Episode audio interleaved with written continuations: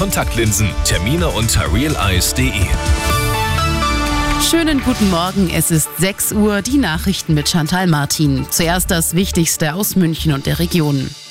Der große Bauernprotest mit tausenden Traktoren bei uns am Odeonsplatz ist nicht lange her und noch immer sind viele Bauern sauer. Nicht nur in Deutschland. Deshalb treffen sich heute die Agrarministerinnen und Minister der EU-Staaten in Brüssel. Arabella München-Korrespondentin Sarah Geiser-D. Jetzt haben wir ein kleines technisches Problem. Wir liefern selbstverständlich nach. Unterdessen stimmt das ungarische Parlament heute über die Aufnahme Schwedens in die NATO ab. Ungarn ist das letzte Mitglied, das dem Beitritt noch grünes Licht geben muss. Weil die Regierungspartei ihre Unterstützung signalisiert hat, wird damit gerechnet, dass das Parlament zustimmt. Über 50.000 Teilnehmer waren da. In Hamburg bei einer Demo gegen Rechtsextremismus. In Dresden haben sich 20.000 Menschen versammelt und auch bei uns in der Region hat es wieder Kundgebungen gegeben. Im Landkreis Miesbach zum Beispiel unter dem Motto Holzkirchen ist bunt mit um die 1.500 Teilnehmern.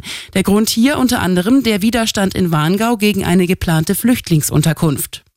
Und das ist sonst noch los in München und der Region. Bei uns in der Stadt hat es vergangenes Jahr so wenig Verkehrstote wie lange nicht gegeben. Das hat die Polizei jetzt mitgeteilt. Zwölf Menschen sind demnach gestorben. Immer noch zwölf Verkehrstote zu viel, sagt Polizeivizepräsident Michael Dibowski.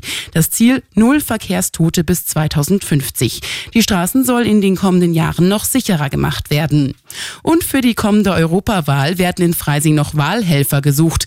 300 Freiwillige benötigt die Stadt für die Wahl im Juni. Jeder Freisinger, der wahlberechtigt ist, kann mitmachen, auch ohne Vorkenntnisse. Andere Orte in der Region brauchen ebenfalls noch Unterstützung, zum Beispiel Gauting im Landkreis Starnberg.